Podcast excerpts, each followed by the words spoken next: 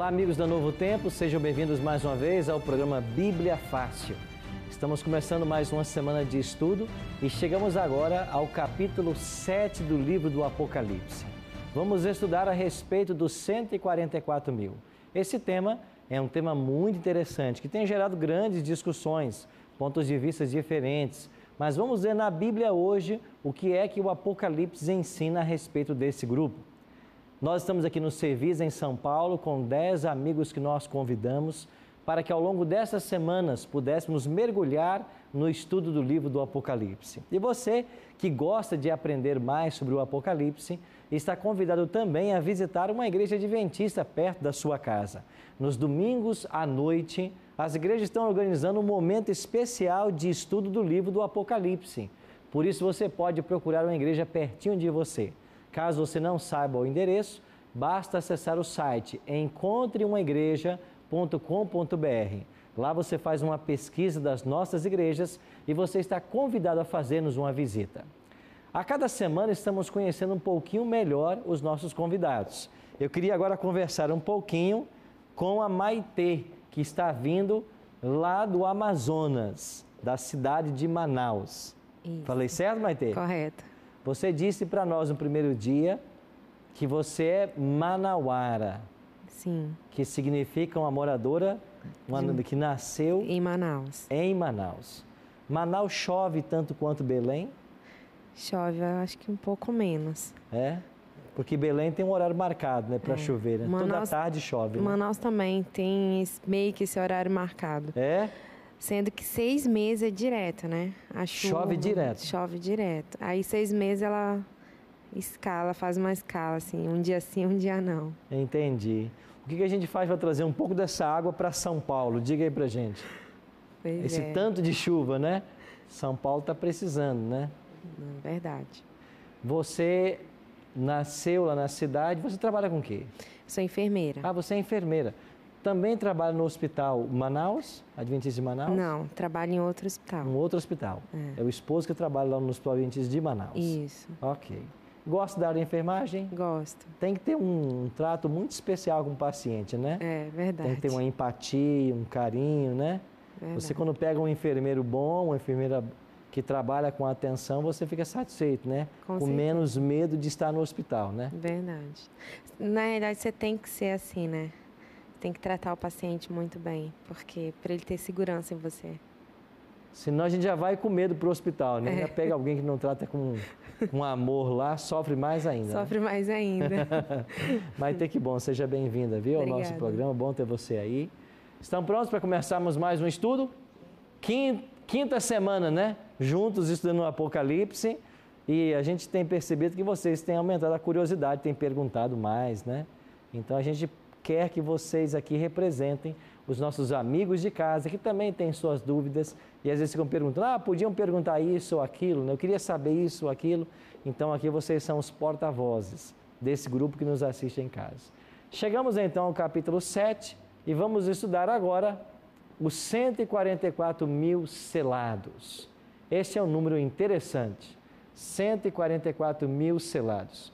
Quem sabe para muitos dos nossos telespectadores é a primeira vez que você vai ouvir falar sobre esse tema, mas ele está aí, em Apocalipse capítulo 7, Apocalipse 14. De fato, há dois textos na Bíblia que tratam desse assunto: Apocalipse 7 e Apocalipse 14, 1 a 5. Nós vamos olhar com atenção esses dois textos. Mas antes de abrirmos a Bíblia, nós temos o hábito aqui de sempre buscar a Deus em oração, pedindo que Ele ilumine nossa mente para a compreensão do que vamos estudar.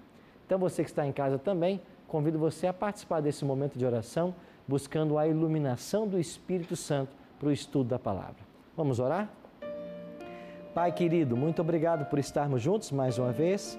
Queremos aprender mais a respeito da tua palavra e queremos convidar o professor Espírito Santo para que esteja nos auxiliando na compreensão desse tema tão importante no livro do Apocalipse. Cuida de todos nós, nos abençoe e nos ajude. Te oramos em nome de Cristo. Amém. Quem são os 144 mil selados de Apocalipse 7 e 14? Essa pergunta tem sido feita por muitas pessoas e nós temos teorias variadas. Uma delas diz o seguinte: Os 144 mil se referem àqueles judeus da Palestina que vão aceitar a Jesus como Messias, vão pregar o Evangelho e converter o mundo inteiro através dos próprios judeus em número de 144 mil. Esta é uma das teorias. Outros falam que os 144 mil serão aqueles que sobreviverão à grande tribulação que vai abater sobre a igreja.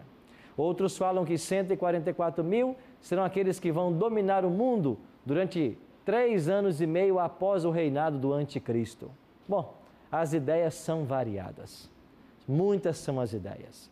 Agora, como tem sido um hábito do nosso programa, quando a gente quer aprender sobre a Bíblia, a gente pergunta para quem? para a Bíblia. Porque a Bíblia é sua própria intérprete. Então temos que olhar para a Bíblia, perguntar para a palavra de Deus o que, que significa este grupo.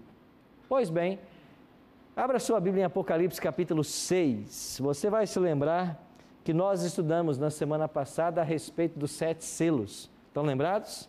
Nós lemos o capítulo 8, verso 1, que fala da abertura do sétimo selo. E lemos também Apocalipse 6, a partir do versículo 12, que fala da abertura do sexto selo.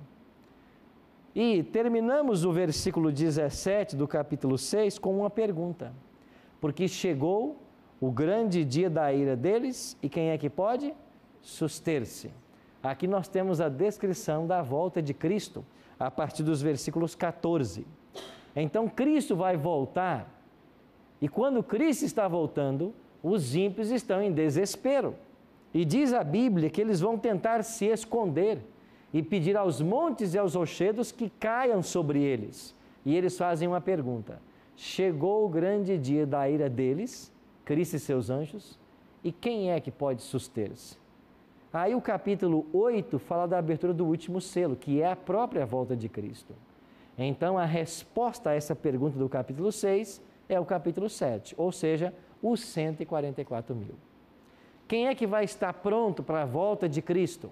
Os 144 mil. Então, o capítulo 7 é, antes da abertura do sétimo selo, é o capítulo que vai explicar quem são salvos no momento da volta de Cristo. Então vamos olhar para esse capítulo agora e tentar entender melhor esse assunto. Apocalipse capítulo 7, verso 1, diz assim: Depois disto, vi quatro anjos em pé nos quatro cantos da terra, conservando seguros quatro ventos da terra, para que nenhum vento soprasse nem sobre o mar, nem sobre a terra, nem sobre o mar, nem sobre árvore alguma. Interessante que aqui diz nos quatro cantos da terra. É claro que é uma expressão que a Bíblia está usando para referir-se aos pontos cardeais: norte, sul, leste e oeste. Agora, quatro anjos seguram quatro ventos. O que, que simbolizam esses ventos? O que, que significa ventos na profecia? Vamos ver daqui a pouquinho. Versículos 2 e 3 agora.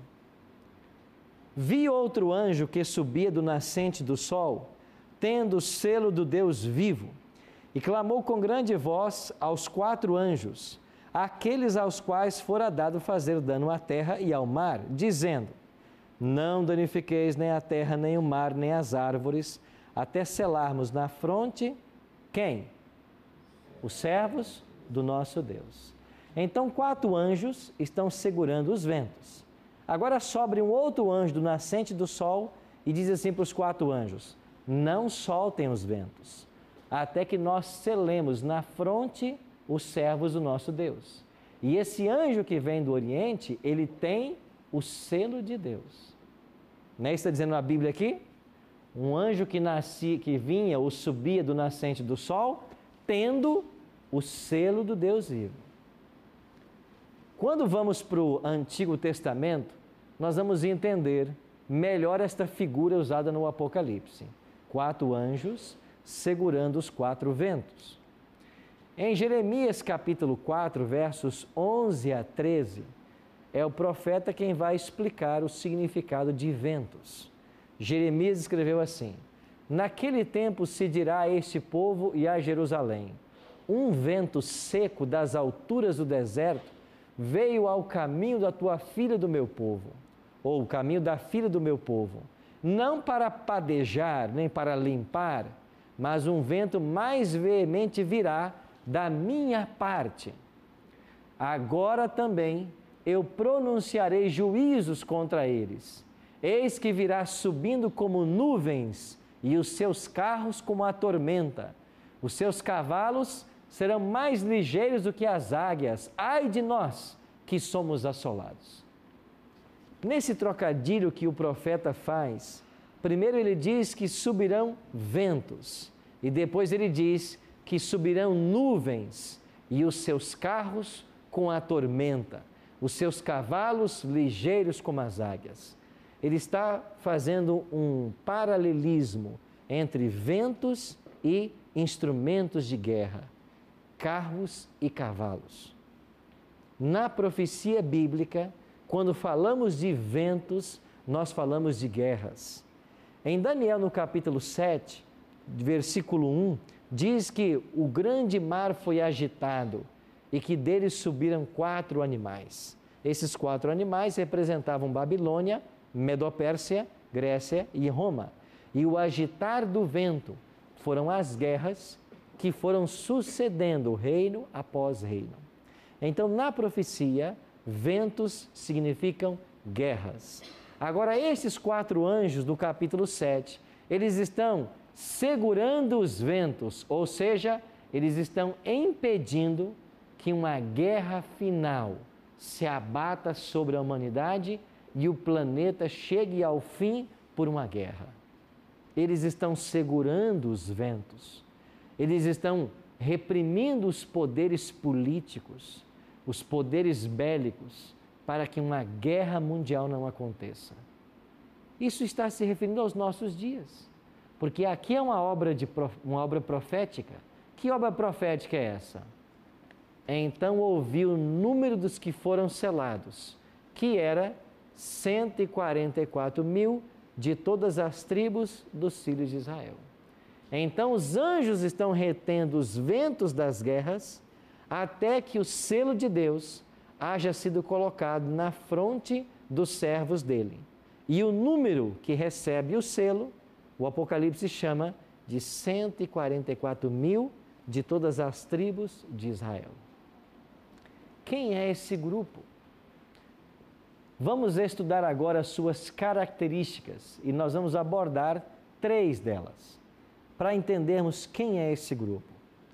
Primeira característica, é lógico, essas pessoas recebem o selo de Deus. Elas recebem o selo de Deus na fronte. O anjo ordena: não soltem os ventos, até que o selo seja colocado. Então, a primeira característica para identificar esse grupo é que eles recebem o selo de Deus. O que, que é o selo de Deus? Em Êxodo capítulo 12, nós temos a experiência do povo de Israel saindo do Egito. E você se lembra que no dia que o povo de Israel deixou o Egito, o anjo da morte passou por toda a terra e matou a quem? Os primogênitos. Estão lembrados disso? Agora, o povo de Israel recebeu uma instrução e tomarão do sangue e poluão em ambas as ombreiras e na verga da porta, nas casas em que o comerem. Comerem o que? O cordeiro pascal. Comam o cordeiro, peguem o sangue desse cordeiro, passem nos umbrais das portas. Eu passarei pela terra do Egito esta noite e ferirei todo primogênito na terra do Egito, desde os homens até os animais e em todos os deuses do Egito farei juízo. Eu sou o Senhor. E aquele sangue vos será por sinal nas casas em que estiverdes. Vendo eu sangue, passarei por cima de vós, e não haverá entre vós praga de mortandade, quando eu ferir a terra do Egito. Deus disse assim para o povo de Israel: Vocês comam o cordeiro pascal. Quando matarem o cordeiro, peguem o sangue passem nos umbrais das portas. E quando o anjo da morte vier e ele vir o sangue, ele vai passar por cima. E essa expressão passar por cima ou passar sobre, no hebraico é pechá, que significa Páscoa. Em inglês, Passover.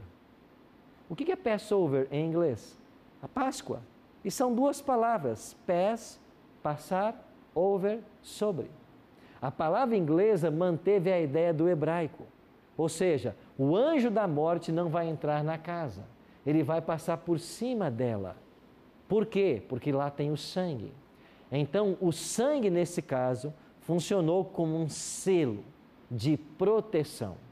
Isso aconteceu por ocasião também. Aqui está o exemplo de alguém passando sangue nos umbrais das portas para que a casa fosse protegida. Agora, olha o que diz o profeta Ezequiel no tempo de Jerusalém, antes da invasão babilônica.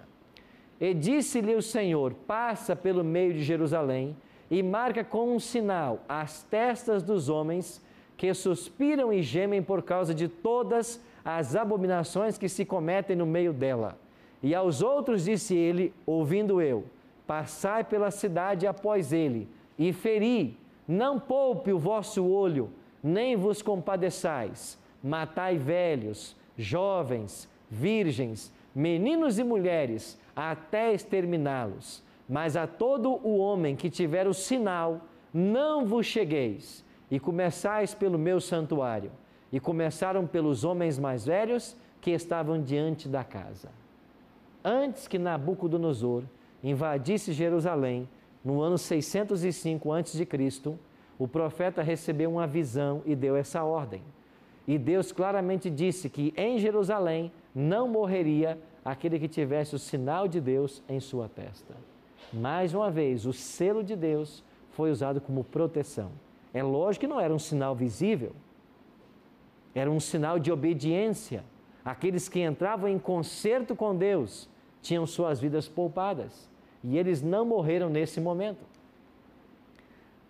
Então, o selo de Deus é um sinal de livramento que será posto na mente, na fronte daqueles que guardam os mandamentos de Deus, reverenciam a lei dele e recusam a aceitar o sinal da besta, que é um sinal que será colocado em oposição ao selo de Deus.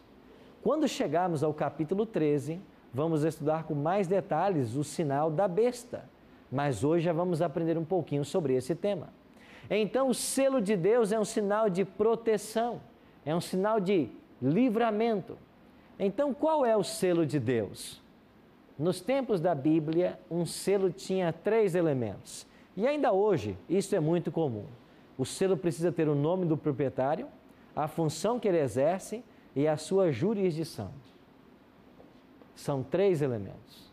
Agora o profeta Isaías vem e diz assim: liga o testemunho, sela a lei no coração dos meus discípulos.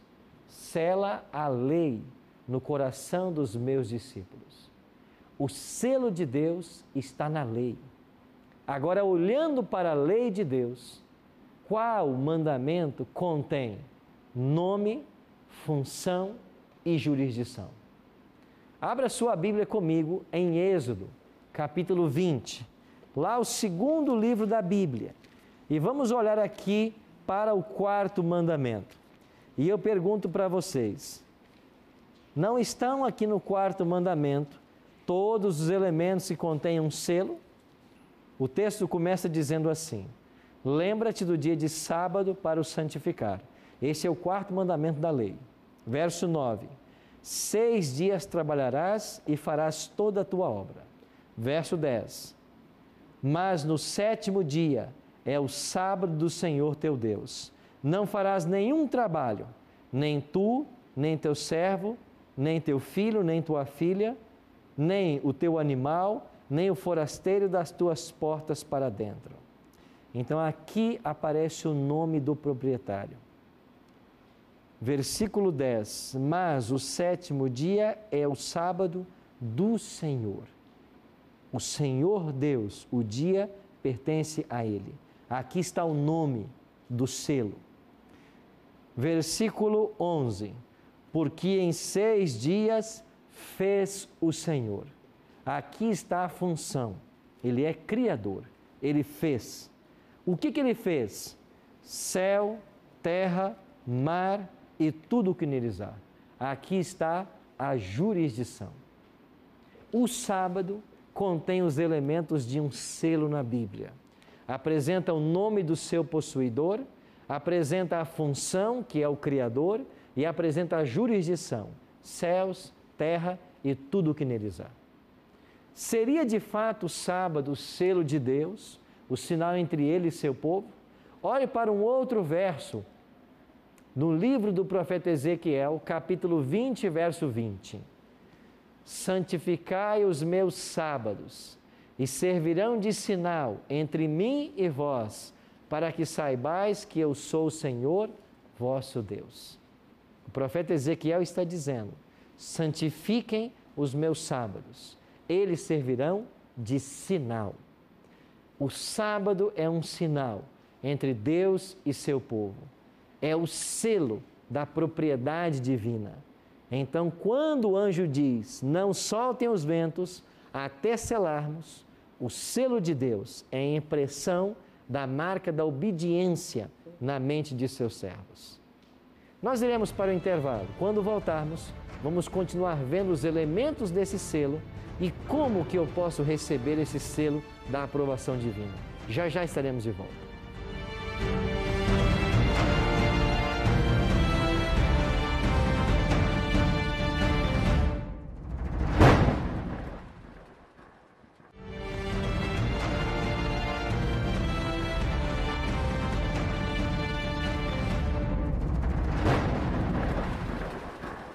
Estamos de volta com o programa Bíblia Fácil, hoje estudando a respeito dos 144 mil selados. Se você quer participar desse estudo e conhecer mais sobre esses temas, nós temos uma revista que é um presente da Novo Tempo para você. Basta ligar para o telefone 0 operadora 12 21 27 3121. Ligue em horário comercial. Você vai receber essa revista em casa através dos correios ou você acessa a página do programa na internet novotempo.com barra Bíblia Fácil. Lá você vai preencher um formulário e num prazo de 15 a 20 dias, essa linda revista vai estar chegando em sua casa inteiramente grátis. É um presente da Novo Tempo para você. Falamos no primeiro bloco que um selo na Bíblia contém três elementos: nome do seu proprietário, a função do proprietário e a jurisdição.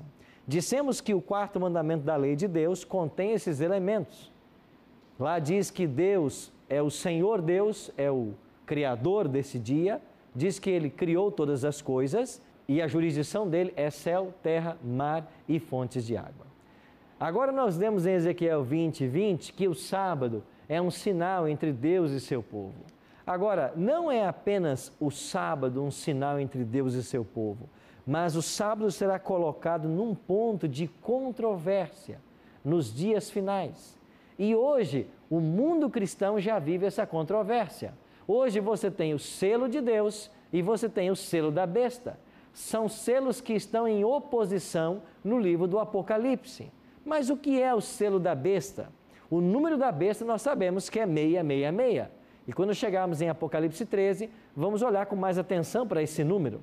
Mas qual é o sinal ou marca da besta que está em oposição à marca de Deus? É lógico nós concluirmos aquilo que foi colocado pelo homem em lugar do sábado. E o que é que hoje ocupa o lugar do sábado para o mundo cristão? A santidade do domingo. Então, a santidade, a guarda do domingo, não é, mas será num futuro próximo a marca da besta. E aqueles que concordarem com esse dia, mesmo não sendo bíblico, estarão devotando a sua obediência ao inimigo de Cristo e não a Cristo. Por que, que eu estou dizendo isso? O processo de mudança do sábado para o domingo é um processo longo, que nós já vimos aqui, começou no terceiro século ou no quarto século da era cristã, quando Constantino baixou o primeiro decreto dominical, levando as pessoas a santificarem ou adorarem ao Deus no primeiro dia da semana. Mas eu tenho em minhas mãos aqui, e aqui também está na tela, uma tese doutoral defendida por um doutor chamado Samuel Bakioc. Essa aqui é a tese original que ele defendeu. Samuel Bakioc foi um doutor aceito na Pontifícia Universidade Gregoriana em Roma. E lá ele defendeu seu doutorado. Qual foi ah, o tema da sua tese? Uma investigação histórica sobre o surgimento e a observância do domingo entre os cristãos primitivos. E nessa tese, ele prova com documentos de que a mudança do sábado para o domingo foi efetuada pela Igreja Romana e que, a princípio, os cristãos guardavam o sábado e não o domingo. Em 1977, quando esta tese foi publicada, ela recebeu aqui o imprimato do Vaticano. Melhor, em, mil, em 1975. Se a própria Universidade Gregoriana em Roma está dizendo que ele pode ser um doutor e que o seu projeto foi aprovado, ela está simplesmente reconhecendo o que ele disse que nós mudamos o sábado para o domingo é verdade. Porque elas imprimiram a tese dele e com o imprimato, com a autorização, com a ratificação de que essa tese é verídica. Algumas pessoas contestam, dizendo que não, que a mudança do sábado para o domingo não foi efetuada pela igreja romana. A igreja não nega isto. Ela mesma está dizendo que é de fato assim. Agora, esse processo de mudança do sábado para o domingo, ele se estendeu ainda. E eu queria mostrar para vocês um outro documento chamado Dies Domini. Essa é uma carta apostólica fina, com algumas páginas. Nós temos aqui 92 páginas. Ela foi escrita pelo Papa João Paulo II. E qual é o tema dessa carta? Aos cleros e aos fiéis da igreja sobre a santificação do domingo. Esse documento, publicado, se não me falha a memória, em julho de 1998, ele é toda a base que a igreja usa para dizer que nós mudamos o sábado para o domingo. Por isso, nós santificamos o domingo. E o principal argumento é em homenagem à ressurreição de Cristo. É fato que Jesus ressuscitou num primeiro dia da semana, no domingo. Mas quem disse, ou aonde está na Bíblia dizendo que porque ele ressuscitou, esse dia se tornou santo? Em lugar algum. Então a Bíblia não apoia a santidade do primeiro dia da semana. A Bíblia, em mais de 100 textos, fala a respeito da santidade do sábado. Você está vendo que hoje está em xeque a questão do sábado e do domingo, e o cristianismo está se dividindo em duas grandes fileiras: aqueles que estão obedecendo à vontade de Deus, recebendo o selo dele, e aqueles que estão seguindo apenas uma tradição. Em Tiago, capítulo 2, verso 10 a 12, Tiago é claro em dizer: qualquer que guarda toda a lei, mas tropeça em um só ponto, se torna culpado de todos. Ou seja, não é só guardar o sábado, é guardar toda a lei. Porque receber o selo da aprovação divina não é guardar um mandamento, é guardar todos. Porque se eu guardar o sábado e não guardar o terceiro, o quinto, o sétimo, de nada adiantou. Eu tenho que guardar toda a lei. E aquele que obedece toda a lei, ele recebe o selo da aprovação divina. Patrícia? Pastor, é, eu já ouvi muitas pessoas dizendo sobre o selo de Deus e o selo da besta. E, por exemplo, ah, se você não tiver é, o selo da besta, então você não vai poder comer, você não vai poder fazer compra. E assim, eu queria saber se isso é verdade ou não. Tem muita coisa que é verdade sobre esse tema, que você vai ter a resposta quando chegarmos a Apocalipse 13. Entendi. É porque tá? eu, eu, eu, escutava dizer e assim, eu não sabia se isso era verdade ou Mas não. Mas tem muita coisa verdadeira Entendi. Nisso. Quando chegarmos em Apocalipse 13, vamos aprender sobre as duas bestas. E a segunda besta justamente fala desse momento. Ah, entendi. De um momento que nós não poderíamos nem comprar e nem vender, a menos que tenhamos o selo da besta. Ah, entendi. Isso é uma profecia bíblica. Tá então, certo, vamos guardar aí e vamos deixar o povo curioso também a respeito desse tema, né? Tá certo. Daqui a Obrigada. pouquinho chegaremos lá. Então, está claro para vocês de que não adianta guardar nove mandamentos, tem que ser toda a lei. E quando eu guardo toda a lei, inclusive o sábado, eu recebo o selo da aprovação divina. Pois bem, então, estudando sobre os 144 mil, qual é a primeira conclusão que nós chegamos? Que eles são selados com o selo de Deus, ou seja, eles obedecem a todos os mandamentos, inclusive o sábado, que é o sinal entre Deus e seu povo. Eu gosto sempre de comparar a lei de Deus com uma corrente. Você, para partir uma corrente, quantos elos você precisa quebrar? Apenas um. Não precisa quebrar dois elos. O mesmo se dá com a lei de Deus. Quebrou um mandamento, quebrou a lei. Segunda característica desse grupo: eles passarão pela grande tribulação. Leia comigo aí, Apocalipse 7, versos 13 e 14. Um dos anciãos me falou dizendo: Estes que estão vestidos de vestes brancas, quem são e de onde vieram? Eu disse-lhe: Senhor, tu sabes. E ele me disse: São estes os que vieram da grande tribulação lavaram as suas vestes e as branquejaram no sangue do Cordeiro. Veja, um santo pergunta ao outro santo: Quem são estes que se vestem de vestiduras brancas? Apocalipse 7. Estamos no contexto dos 144 mil. E então ele responde: Estes vieram da grande tribulação. Qual é a segunda característica dos 144 mil? Eles passarão pela grande tribulação. Esta grande tribulação também foi profetizada por Daniel, aqui no capítulo 12, verso 1. Naquele tempo se levantará Miguel, o grande príncipe, que se levanta a favor dos filhos do teu povo, e haverá um tempo de angústia, qual nunca houve desde que a nação até aquele tempo. Daniel já havia falado desse tempo de angústia, e agora Apocalipse 7 volta a falar. Eles vieram da grande tribulação, do tempo de angústia. Mas que tempo de angústia é esse que a Bíblia fala? Que grande tribulação é esta? Eu vou explicar para vocês. A grande tribulação é um período de tempo que terá lugar quando todos os casos forem decididos. Nós chamamos esse momento de o fechamento da porta da graça há hoje há esperança de salvação para todos aqueles que aceitam. Mas chegará um tempo em que todos terão feito a sua escolha. Então a porta da graça vai se fechar. Existem vários textos na Bíblia que apoiam essa ideia. Um deles é Apocalipse 22, 11. Você pode ler comigo aí? Apocalipse capítulo 22, verso 11. Continue o injusto fazendo injustiça continue o imundo ainda sendo imundo. O justo continue na prática da justiça e o santo continue a santificar-se. Ou seja, quem está santo está salvo, quem está em pecado, em iniquidade, está perdido. Os casos foram decididos.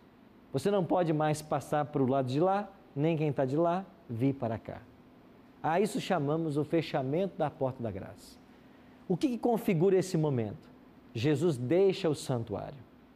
Ele vai sair do santuário. Jesus hoje está no santuário celestial. Ele é o nosso advogado, ele intercede por todos nós. Mas quando ele deixar o santuário, os casos terão se encerrado. Todos estarão com sua decisão tomada, para salvação ou perdição. Quando isso acontecer, começarão a cair as pragas. Vamos estudar ainda sobre as pragas mas será durante a queda das pragas que terá lugar a grande tribulação. O que é que configura a grande tribulação? As pragas estão caindo. Ah, será um momento difícil para o povo de Deus. O povo de Deus estará fugindo e errante nesse momento. E nesse tempo difícil de prova, a Bíblia chama esse momento de a grande tribulação. Só que aqueles que passarem pela grande tribulação são pessoas que estão salvas. O ímpio não passa pela grande tribulação. O ímpio sofrerá, as pragas se cairá sobre ele. Mas a grande tribulação é uma prova que virá apenas sobre os justos. Sim, Beto? Pastor, esse momento em que fechou a porta da graça, em que Deus, é, Jesus saiu do santuário, esse que seria é, quase uma semana que, que nós estudamos no outro, no outro capítulo, que ele estaria vindo para buscar os salvos? Ele Seria sairá sempre? do santuário e depois ele vem à terra. Nós não sabemos exatamente se começa a hora que ele sai do santuário ou se no momento posterior. O prazo de uma semana é quando ele se desloca para cá. Agora, o exato momento que ele vai deixar o céu para vir à terra não é logo em seguida ao santuário, nos parece, mas é um pouco depois. Porque depois que Jesus sai do santuário, ainda cairão as sete pragas. E as pragas serão sucessivas, mas precisaremos de dias para que elas aconteçam. Então, é, refere-se apenas ao momento que ele deixa o céu até voltar para o céu. Não é exatamente na hora que ele sai do santuário. Entendi. Ok? Então, os 144 mil passarão por essa grande tribulação, só que eles estão salvos, ainda que não saibam. Por que eles não saberão? Porque eles não têm a certeza ainda nesse momento de que eles estão selados. E eles clamarão a Deus dia e noite por misericórdia. Eles estarão orando a Deus, confessando a Deus. E nesse momento de prova, momento de severa provação, eles estarão passando por esse período e por isso eles são chamados agora também de 144 mil. Então, primeira característica: os 144 mil recebem o selo de Deus. E o sinal entre Deus e o homem é o sábado, por extensão, a lei de Deus. Ou seja, eles são obedientes. Segundo, eles passarão por essa grande tribulação. E veremos agora a terceira característica. Priscila? É, pastor, o pastor comentou da palavra fechamento da porta da graça. E no caso é com base na interpretação aqui então de Apocalipse 22, 11. É um dos textos que podemos usar. Fechamento da porta da graça não, não tem na Bíblia. Segura nesse, bem. A palavra fechamento da porta da graça, ela existe dessa forma? Não, não existe essa expressão fechamento da, da, porta, porta da graça. Mas o conceito é formulado a partir de versos como esse que eu li. Agora tem um outro texto, por exemplo. Lembra da parábola que Jesus contou lá em Mateus 25 sobre as dez virgens? Cinco eram nécias e cinco prudentes. As nécias não tinham azeite. Então elas saíram para comprar. O noivo chegou. As virgens prudentes entraram e a porta foi fechada. fechada. Quando as virgens nécias voltaram, elas disseram: Abre-nos a porta. E o noivo disse: Eu não conheço vocês. Vocês não tinham o azeite, o Espírito Santo, na hora que precisavam ter. Então aí você tem a, a figura de uma porta fechada e não existe mais oportunidade de salvação. É um outro texto que a gente usa para embasar essa ideia. Ok, obrigada. Ok? Qual é a terceira característica então que esse grupo tem? Apocalipse 7, verso 14. Que diz Apocalipse 7, 14? Estes são os que vieram da grande tribulação e lavaram as suas vestes e as branquearam. Aonde, amigos? No sangue do Cordeiro. Então, 144 mil tiveram suas vestes lavadas no sangue do Cordeiro. O que, que significa ter a veste lavada no sangue do Cordeiro? João escreveu assim em sua primeira carta, o mesmo autor de Apocalipse escreveu três cartas e na primeira carta ele disse assim: Mas se andarmos na luz como Ele, Jesus, está na luz, temos comunhão uns com os outros e o sangue de Jesus Cristo, seu Filho, nos purifica de quê? Todo o pecado. Então, ter as vestes lavadas é ser purificado pelo sangue de Jesus. Alguém tentou ilustrar isso dessa forma. Lavar as vestes no sangue do Cordeiro é aceitar a justiça de Cristo em meu favor. É trocar as vestes da minha justiça própria, que são imundas e sem valor, pelas vestes da justiça de Cristo. Lembra você da parábola das, das núpcias? Quando haviam vários convidados e um deles estava sem a veste nupcial que era uma veste que o noivo dava para os convivas. E o noivo pergunta para ele: Como é que você entrou aqui sem a veste nupcial? Você tem que sair da festa, porque só pode ficar aqui quem tem a veste. Esta parábola Jesus contou para ilustrar que nós precisamos das vestes da justiça dele. O que significa isso? Eu aceitar a justiça de Cristo em meu favor. Eu permitir que a santidade dele venha para a minha vida. É aceitá-lo como Salvador pessoal.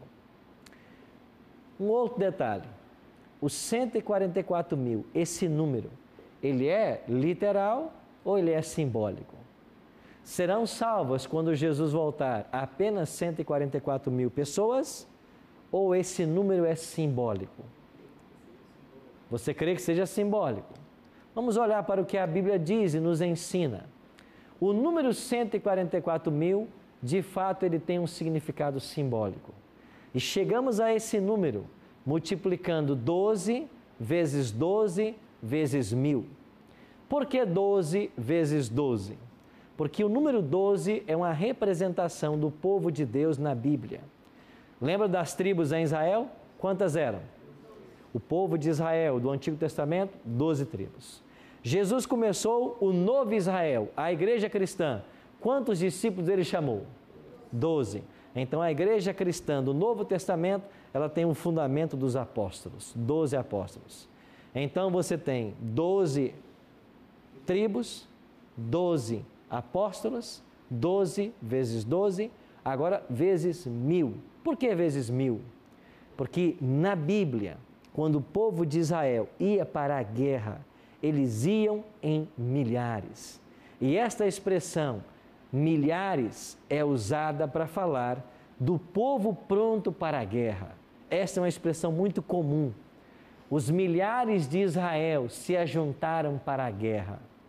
Ou seja, aqui em Apocalipse 7, você tem 144 mil, porque eles estão prontos para a guerra. E aqui nós vamos elucidar um outro ponto que é muito controvertido aí para alguns. Alguns, quando leem Apocalipse capítulo 7, eles veem aqui, nesse capítulo, dois grupos: os 144 mil e uma grande multidão. Olha comigo aí Apocalipse capítulo 7, versículo 9. Depois destas coisas vi, e eis o que? Uma grande multidão. Então muitos olham e dizem assim: a grande multidão é um grupo e os 144 mil, outro grupo. Alguns pensam dessa maneira, mas eu prefiro pensar de que os 144 mil e a grande multidão trata-se do mesmo grupo. Qual é a diferença? Olha para o verso 4. Então ouvi o número dos que foram selados João está dizendo que ele viu os selados? Não, João fez. João viu alguém aí no versículo 4? Não. Ele ouviu. João ouviu o anjo dizer que 144 mil foram selados. Agora no verso 9, ele diz assim: Depois dessas coisas eu eu vi e o que que, eu vi, que João viu? Uma grande multidão. Ele não está vendo um outro grupo, ele está vendo o grupo que ele ouviu que foram selados. Ele ouviu o número, mas lá no verso 4 ele não havia visto ninguém. Agora no verso 9 ele está vendo e ele vê uma grande multidão. Que grande multidão é esta? É a mesma dos 144 mil. E qual é a diferença desses dois momentos? Lá você tem 144 mil, 12 mil de cada tribo. Ou seja, eles estão perfilados por milhares, prontos para a guerra. A cena aqui é uma cena de guerra. Eles estão indo à guerra. Que batalha é essa que eles vão enfrentar? A grande tribulação que nós estudamos. Esta é a guerra espiritual que eles vão enfrentar. Mas agora, quando chegamos no versículo 9 em diante, já terminou a grande tribulação. Eles já vieram da grande tribulação. E agora João vê uma grande multidão. E esta grande multidão está vestida de branco, símbolo que eles saíram vitoriosos na batalha. Então, num primeiro momento, você tem os 144 mil prontos para a guerra, e num segundo momento, você tem os 144 mil com as vestes de vitória, porque já passou a guerra. Eles vieram da grande tribulação, eles venceram, eles lavaram suas vestes no sangue do Cordeiro. Então, alguns teólogos creem de que aqui em Apocalipse 7 nós temos o mesmo grupo em dois momentos. E se é uma grande multidão que ele vê agora, esta é mais uma evidência de que esse número é simbólico e não literal 144 mil. E no versículo 9 aqui a continuação diz que ninguém poderia enumerar, né? É uma confirmação de que esse número é simbólico mesmo. Exatamente.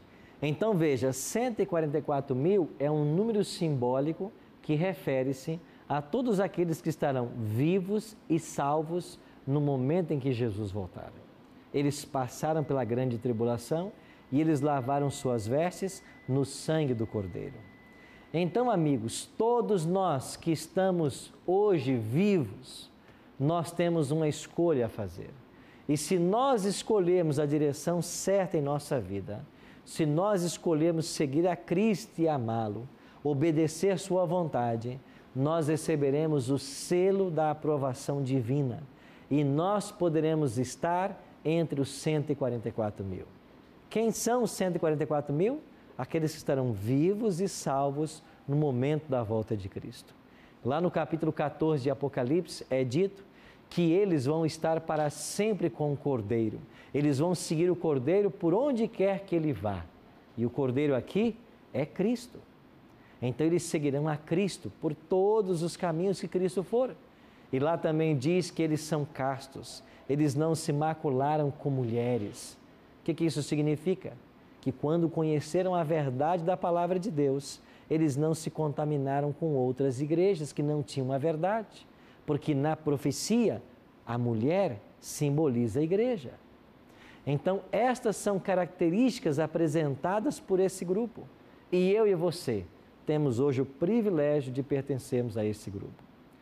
Por isso eu pergunto: não deseja você pertencer a esse grupo tão especial de 144 mil, ou assim chamado 144 mil? Pessoas que passarão pela grande tribulação, mas sairão vitoriosos. Pessoas que receberam o selo da aprovação divina e mais. Eles lavaram suas vestes e as alvejaram no sangue do Cordeiro. Eu e você podemos fazer parte desse grupo. Por isso, eu queria convidar você a meditar agora na letra dessa música e a pensar no plano que Deus tem para a sua vida, no quanto Deus o ama e no quanto Deus espera que você se prepare para esse momento extraordinário.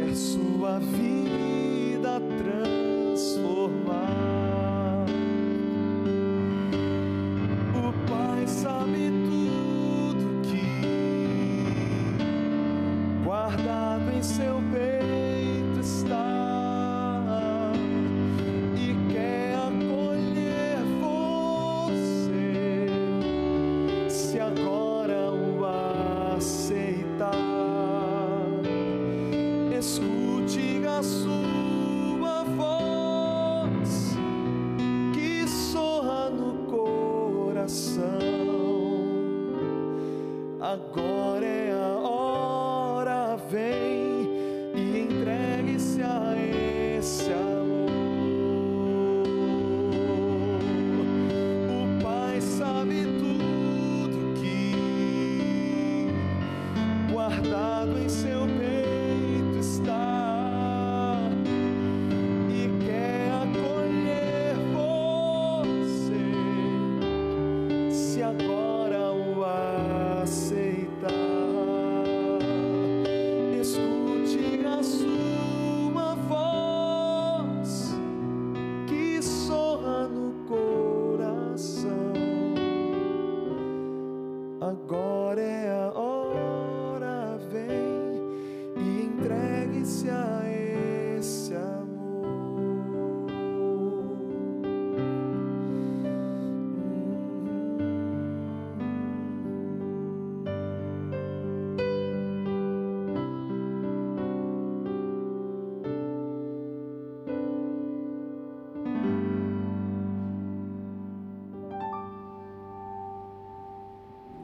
Pai sabe tudo o que se passa com o nosso coração. É bom saber disso, bom saber desse Deus que se importa, com esse Deus que trabalha todos os instantes para a nossa salvação. E quando olhamos para Apocalipse capítulo 14, a gente descobre que esse grupo especial, 144 mil, eles estarão por toda a eternidade com o Cordeiro. Aonde quer que Jesus for nesse universo, eles irão. Mas por que, que esse grupo é uma comitiva especial de Cristo? Por que, que eles irão em todos os locais que Cristo for por toda a eternidade? É porque eles passaram por um tempo muito difícil de prova e eles alcançaram uma experiência com Deus, uma experiência de intimidade. Este é o que Deus idealiza para todos nós, uma experiência de comunhão, de intimidade. Ore comigo se esse é o seu desejo. Pai Santo, muito obrigado pela promessa que nós temos em tua palavra, de que podemos lavar nossas vestes e alvejá-las no sangue do Cordeiro.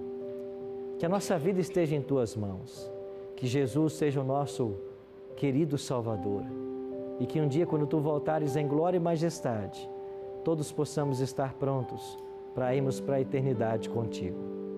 Abençoe os amigos que estão aqui no Cevisa, estudando a tua palavra. Abençoe também os amigos que estão em casa sintonizados no programa cada semana, que o teu Espírito nos dirija a todos. Dá-nos a tua bênção e a tua paz. Te oramos em nome de Cristo. Amém. Obrigado, amigo, pela sua companhia. Na semana que vem, nós vamos nos reunir para estudarmos mais um tema do livro do Apocalipse. Nós vamos compreender os sete, as sete trombetas, quando elas serão tocadas, o que, que significa o toque de cada trombeta.